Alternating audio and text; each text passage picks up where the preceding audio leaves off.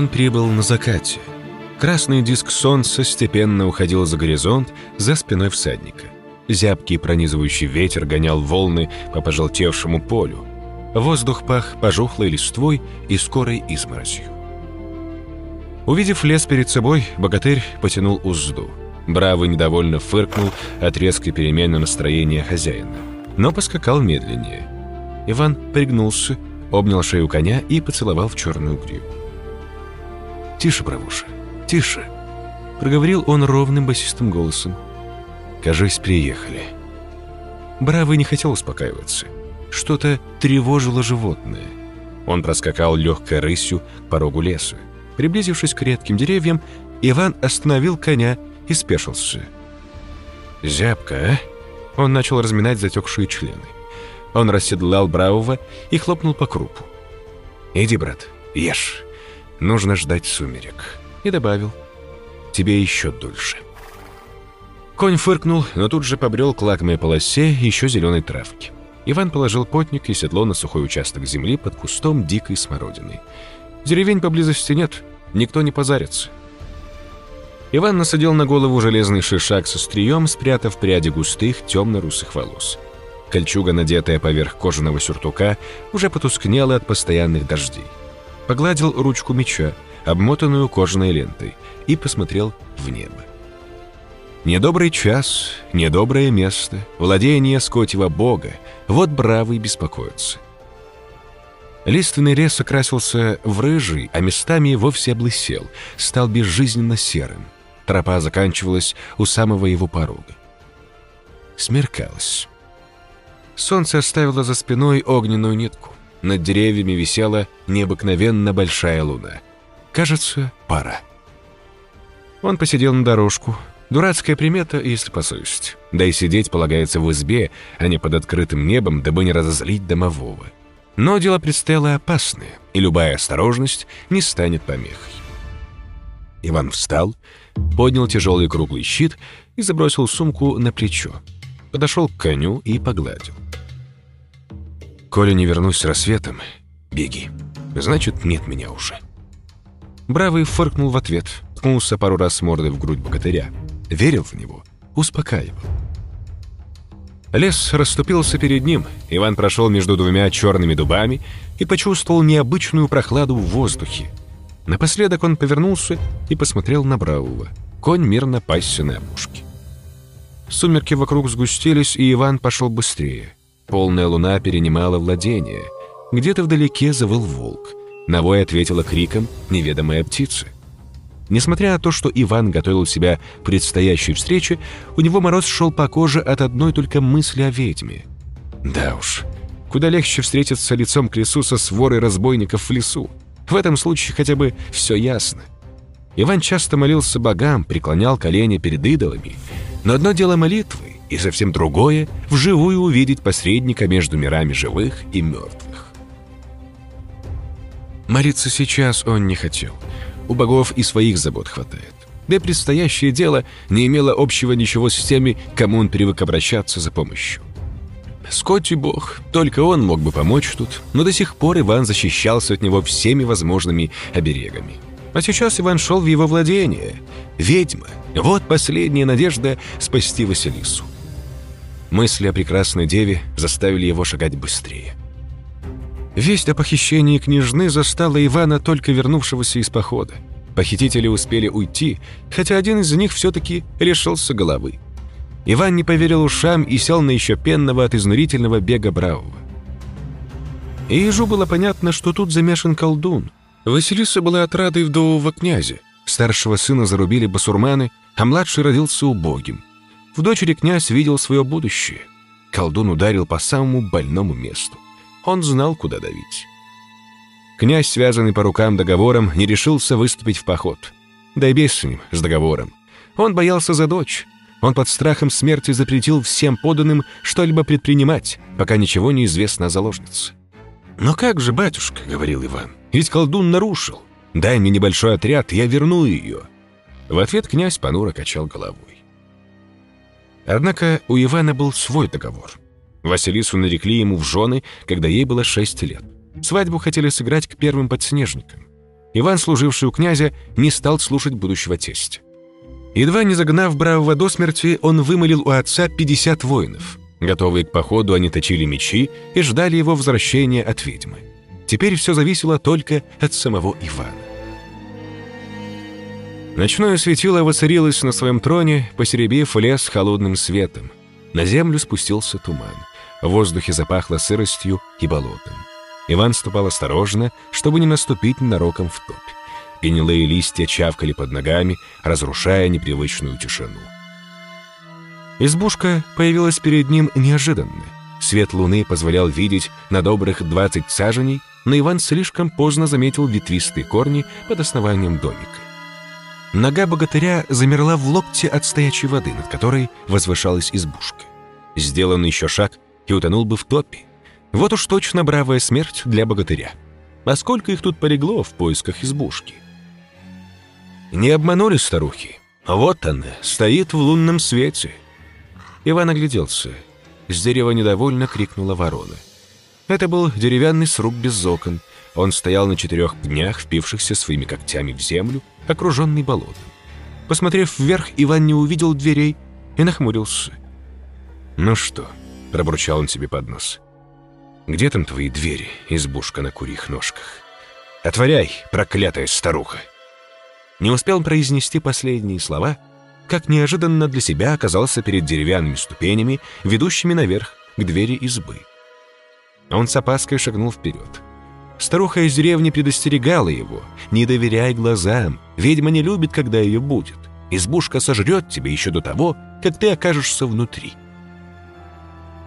Он вынул меч из ножен и пошел вверх. В себя его привела вода, затекшая в сапог. Иван посмотрел на ноги и увидел, что стоит по колено в болоте. Избушка стояла в нескольких саженях за спиной. Он попытался высвободиться, но топь вцепилась в него мертвой хваткой. Развернувшись, Иван рубанул по столу ближнего дерева. Клинок впился в кору.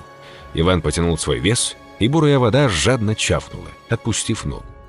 Ворона на дереве гневно каркнула и взмыла вверх.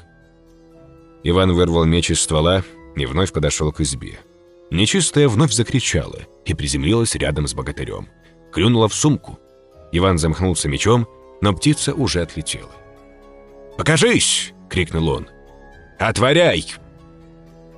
Через мгновение он вновь был у порога.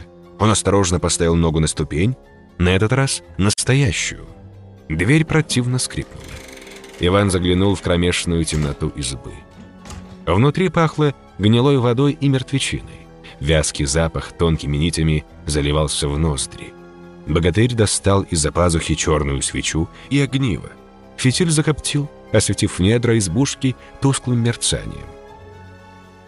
Старуху оставили тут лет триста назад, если не раньше.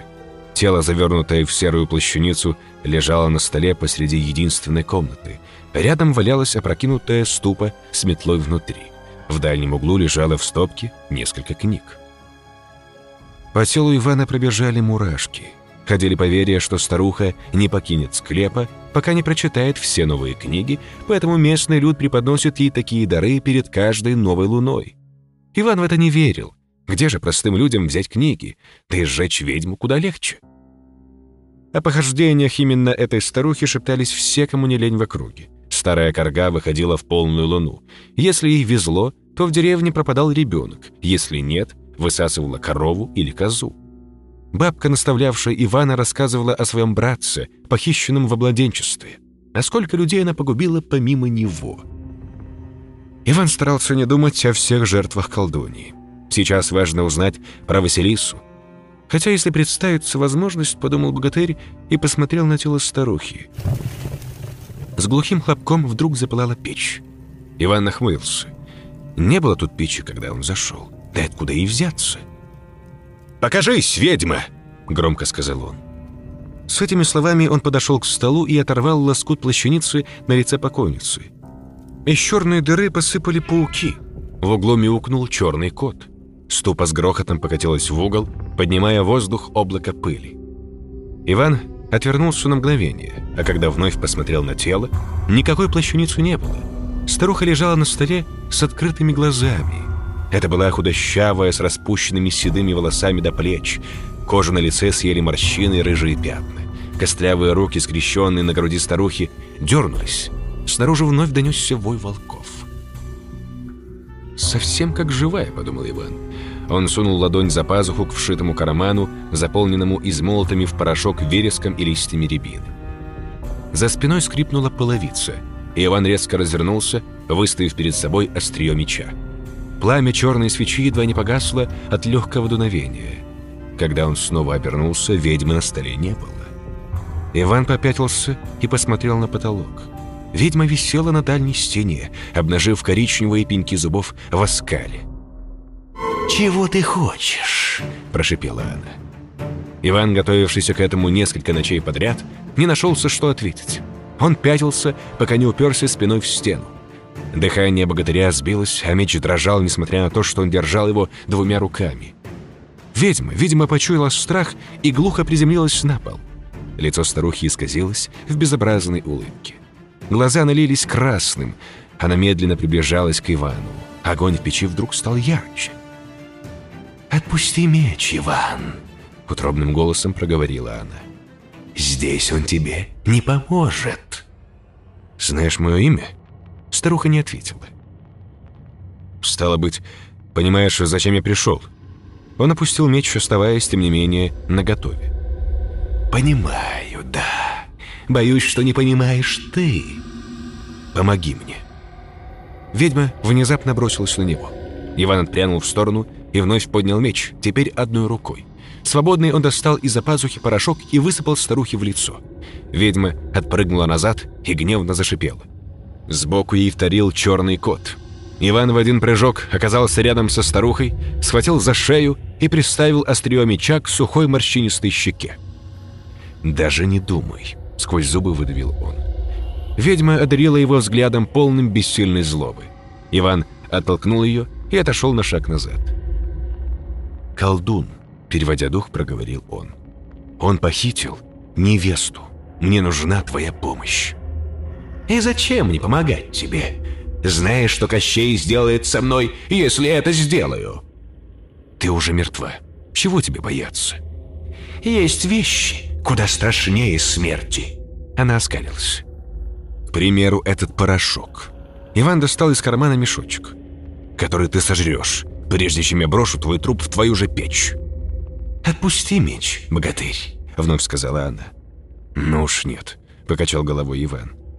«Я не смогу помочь тебе. Неужели ты думаешь, что Кощей не предусмотрел такой возможности? У него на каждом шагу обереги от ведовства извне. Я не знаю, где он, не знаю, где твоя невеста». «Может, ты не знаешь, ведьма, но он точно знает». Иван подошел к сумке и легонько поддел ее ногой. Она тяжело покатилась к старухе. Ведьма взглянула вниз. Из жерла сумки выглядывала голова похитителя, который не успел унести ее с собой. Старуха вцепилась в ком окровавленных склеенных волос и вытащила голову наружу. Все лицо убитого было в крови. Приоткрытые глаза закатились и налились малиновым цветом. Из открытого рта вывалился черный язык. «Живой он пригодился бы тебе больше». «Был бы он живой, я бы не пришел к тебе». «Да уж». «Загляни ему в голову. Скажи, куда колдун приказал доставить Василису». «Такой пустяк? И ты хочешь услышать голос мертвых ради этого? Пусть знания мертвых остаются с мертвыми, богатырь. Я сегодня в добром расположении духа. Возвращайся туда, откуда пришел, и с тобой ничего не случится». «Ты можешь это сделать? Я знаю, что можешь». Пламя в печи внезапно потускнело, но уже через мгновение вновь запылало еще ярче, чем прежде. На месте старухи стояла Василиса. Но сейчас это была не 14-летний ребенок, а взрослая женщина с красивыми формами, выпирающими из-под платья. Василиса подошла ближе. Глаза ведьмы выдавали ее, они остались кроваво-красными. Иван приставил кончик меча к груди девушки. «Я многое могу сделать, Иван. Смотри, как бы потом не пришлось жалеть, что твои желания сбылись.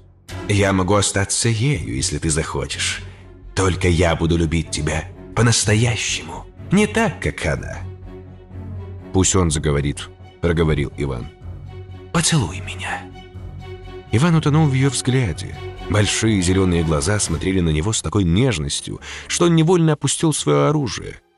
Василиса ласково погладила могучую руку богатыря и прижалась к нему. Она запрокинула голову вверх и приоткрыла рот для поцелуя. Иван грубо оттолкнул ее. Новая щепотка травы посыпалась в лицо ведьмы. Старуха отскочила назад. Лицо покрылось морщинами и пятнами.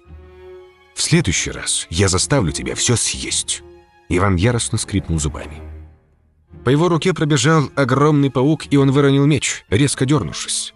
Старуха осталась стоять на месте. Она засмеялась скрипучим голосом. «Испугался паучишку? Я думала, что ты воин».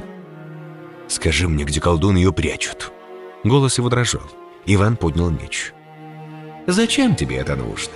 Дочь князя все равно не полюбит тебя, как бы ты того не хотел». «Это... это уже не твое дело».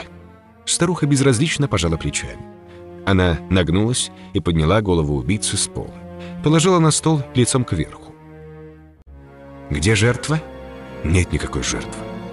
«И как, по-твоему, он должен заговорить? Если он не получит крови, то так и останется бесполезной головой мертвяка». «Возьмешь моей». Старуха вновь скрипуче засмеялась. «Ты сам себе горло над ним вскроешь? Или мне это сделать? Ты хоть представляешь, сколько нужно? В крови сила. Если ты побрызгаешь на него, ничего не выйдет. Он раскроет глаза, покричит и снова умрет». Иван смерил ее суровым взглядом. Он больше не боялся и точно знал, как поступит перед тем, как уйти. Ведьма ухмыльнулась, словно прочитав его мысли, и положила ладонь на голову мертвеца. «Режь!» — раскрепела она и отошла назад. «Отойди в угол».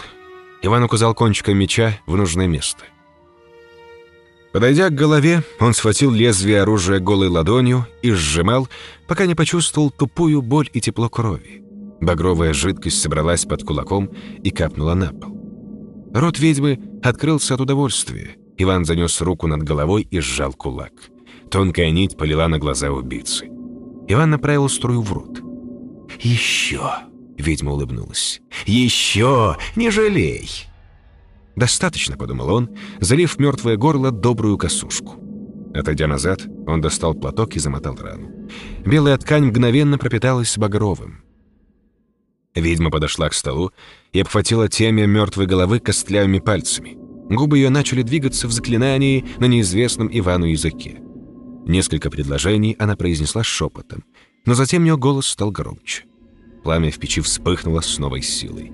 Его языки облизывали края пасти, вырываясь наружу. Фитиль черной свечи уже дожирал агарок. Внезапно ведьма подняла голову над собой и закатила глаза. Пламя в печи вдруг погасло, и все вокруг утонуло в тяжелой тишине, давящей на уши. Иван отступил к стене.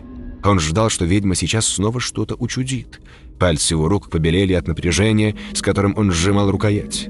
Он достал из-за пазухи жемень порошка и приготовился. Чудовищный крик, вырвавшийся изо рта мертвеца, разорвал тишину в клочья. Он принялся кашлять и отплевываться, испуганно водя глазами из стороны в сторону. На таком крике, видимо, закончилась его жизнь, когда ему отрубили голову в бою. Ведьма не шевелилась. Мертвец, наконец, перестал истошно вопить, и Иван подошел ближе. «Шея! Шея! Шея!» Задыхаясь, затараторила голова. «Ужасно болит! Что ты сделал со мной?» Иван вытянул руку и прикоснулся к лохмотьям, висящим из отрубленной головы внизу. Мертвец вновь завопил. Он чувствует боль. Когда все закончилось, ведьма разжала пальцы, и голова с глухим стуком ударилась о половицу. Старуха взглянула под ноги и нисколько не удивилась тому, что у мертвеца отсутствовали глаза и нос, а кожа была изрезана вдоль и поперек. Ведьма удовлетворенно хмыкнула. «Ты узнал все, что тебе нужно?» «Да», — ответил Иван в пол, все еще слыша дикие, наполненные болью и ужасом вопли пытаемого. «Теперь иди». Иван кивнул и направился к двери. У выхода он остановился. Рука его сжала меч. «Я помогу тебе», — сказала вдруг старуха. «И сделаю так, чтобы она полюбила». «А что взамен?» — подавленно спросил он. «Откажешься от того, что задумал». Он отпустил меч и замер в ожидании. Старуха сама догадалась, что он хочет убить ее, или прочитала его мысли. Скорее всего, прочитала. Иван, не переставая, думал о том, что обхождение старухи продолжится, стоит ему покинуть избушку. Уже этой ночью она убьет кого-нибудь. В руках ведьмы появилась склянка с темной кашицей. «Пусть съест», — она протянула склянку Ивану. «Что это?» «Зелье. Приворот. Девчонка полюбит тебя». «Она и так полюбит». «Ты уверен?» Конечно, он не был уверен. Василиса никогда не смотрела на него, как на будущего мужа, и даже немного боялась. Однажды в истерике прямо сказала, что не хочет выходить за Ивана. «Так просто?» — спросил он. «Да, так просто». Он взял банку из костлявых рук. Иван хлопнул дверью и спрыгнул с крыльца избушки. С меча его капала кровь. В избе на полу рядом друг с другом лежали две головы. Тело ведьмы догорало в пламени печи, пахло подгоревшим ужином.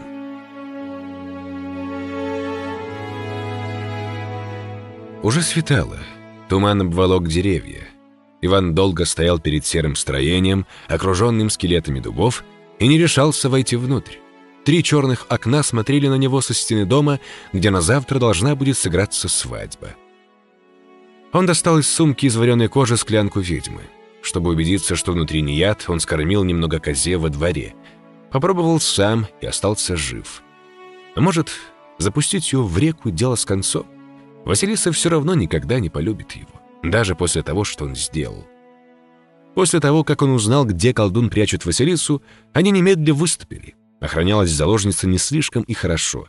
Но откуда Кощею было знать, что Иван узнает о его пещере? И хоть самого колдуна там не было, им удалось отбить девицу и ускользнуть. Вот только радости от женитьбы с Иваном у его суженой было столько же, сколько от женитьбы с Кощеем. Василиса проплакала в своих палатах весь последний месяц. И вот столь долгожданный для Ивана день наступил. Он посмотрел на склянку и пошел к хоромам, где готовились угощения. Василиса грустно улыбнулась и тихонько поклонилась, когда он вошел с двумя кубками в ее палаты. «Нельзя, чтобы батюшка видел тебя тут до свадьбы», — сказала она, спрятав взгляд в пол. «Завтра мы поженимся», — выдавил он из себя. При взгляде на нее Ивана всегда охватывала отрубь. «Я... Я просто хотел, чтобы ты знала, Василиса». Над ними повисла тяжелая тишина. Руки Ивана задрожали. Василиса отвернулась, но он успел заметить, что глаза девушки на мокром месте. «Тебе лучше уйти», — прошептала она. «Завтра ты сможешь зайти сюда, как законный муж». «Выпей это». Он протянул ей кубок. Она боязливо посмотрела из-под лба. «Выпей», — повторил он. «Это мед. Видят боги, я хочу стать тебе хорошим мужем, но я вижу, что ты боишься. Давай скрепим нашу любовь этим медом. Я сделаю все для тебя и клянусь всем, что у меня есть, что ты не пожалеешь». Дрожащими руками она взяла кубок. Иван улыбнулся и сделал глоток из своего. Она отпила. Глаза ее мгновенно наполнились страхом и слезами. Она громко вскрикнула и выронила кубок. Вино расплескалось по полу. Кожа Василисы вдруг стала темнеть. Она сгорбилась. Изо рта полились потоки белой пены. Девушка дернулась и стала зеленой. Еще через мгновение она упала и стала уменьшаться. Иван отпрянул назад, но не смог отвести взгляда. «Чертова ведьма! Обманула!» «Нет, это ты сам себя обманул. Старуха все понимала, она ведь просила его отказаться от задуманного. Но ведь он сам пробовал эту смесь, давал козе во дворе. Почему?» нечистого не провести. Иван упал на колени и громко заплакал. Перед ним в складках платья Василисы сидела лягушка.